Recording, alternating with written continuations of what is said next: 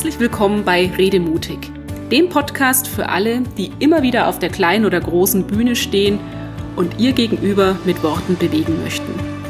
Ich bin Andrea Joost und hier erfahren Sie, wie Ihnen das mit noch mehr Leichtigkeit und Freude gelingt, wie Sie nicht nur den Kopf, sondern auch das Herz Ihrer Zuhörer und Gesprächspartner erreichen und wie Sie Ihren eigenen Redestil entwickeln. Machen Sie Ihren Auftritt natürlich erfolgreich.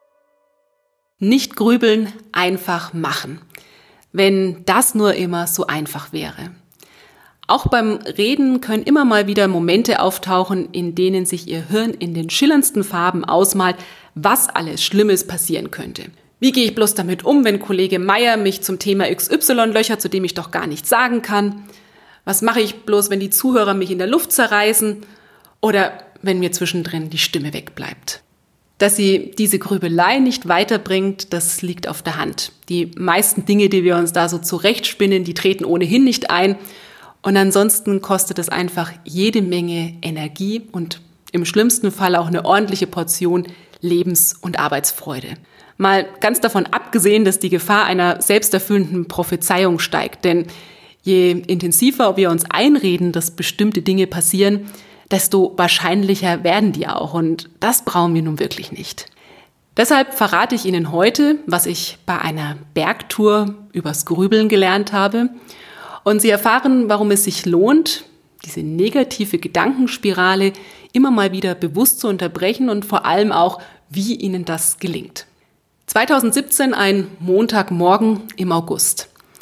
Ich habe einen Heidenrespekt vor dem Schwebebalken auf knapp 3800 Metern Höhe, über den ich gleich rüber darf, um vom Kleinglockner auf den Großglockner zu kommen. Mein Kopfkino wird angekurbelt durch diverse ziemlich gruselige Wegbeschreibungen und YouTube-Videos, die ich mir in den Wochen vor der Tour reingezogen habe. Als wir die Stelle erreichen, hat sich auch schon ein kleiner Stau gebildet. Wir warten einen Augenblick, plötzlich setzt unser Bergführer auf dem ausgesetzten Grad zu einem Überholmanöver an. Ich denke mir, der kann das jetzt unmöglich ernst meinen, aber ich stelle ziemlich schnell fest, er meint es ernst und jetzt ist volle Konzentration gefragt. Denn da oben auf dem Grat sind Fehltritte nicht angesagt. Zügig geht's vorbei an einer fünfköpfigen Seilschaft und ich bin so fokussiert, dass mir keine Zeit mehr bleibt für wackelige Knie und Herzklopfen.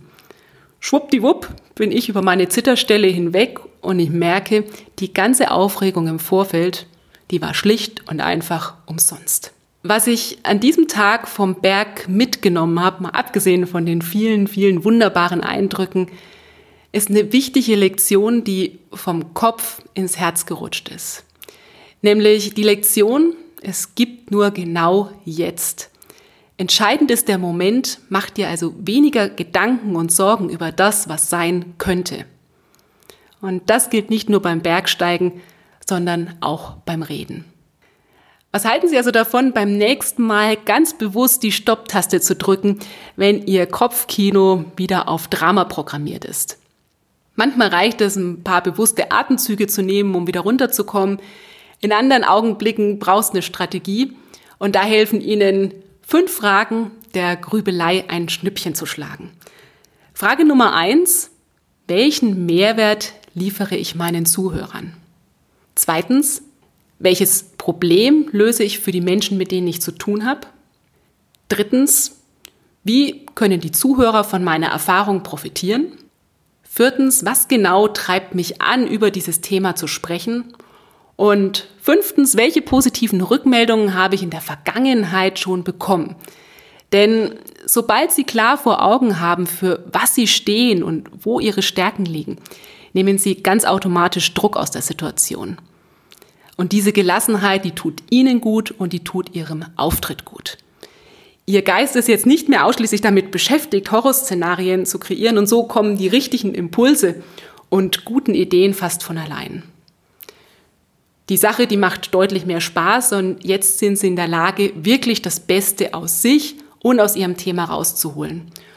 Und sie sind in der Lage, echten Kontakt zu ihrem Publikum aufzubauen. Denn solange sie damit beschäftigt sind, sich Sorgen zu machen, haben sie nur sich selbst im Blick. Sie drehen sich um die eigene Achse. Da bleibt wenig Platz, um sich wirklich auf die Zuhörer einzulassen. Wenn sie sich auf den Moment konzentrieren, haben Sie die Möglichkeit, wirklich wahrzunehmen, was ist und im Fall der Fälle dann auch angemessen zu reagieren. In diesem Sinne, Kirre machen gilt nicht, Schluss mit der Grübelei und auf in Ihren nächsten Auftritt mit Neugier, Vertrauen und Gespür für die Menschen um Sie herum. Ich wünsche Ihnen viel Freude dabei. Das war der Redemutig Podcast.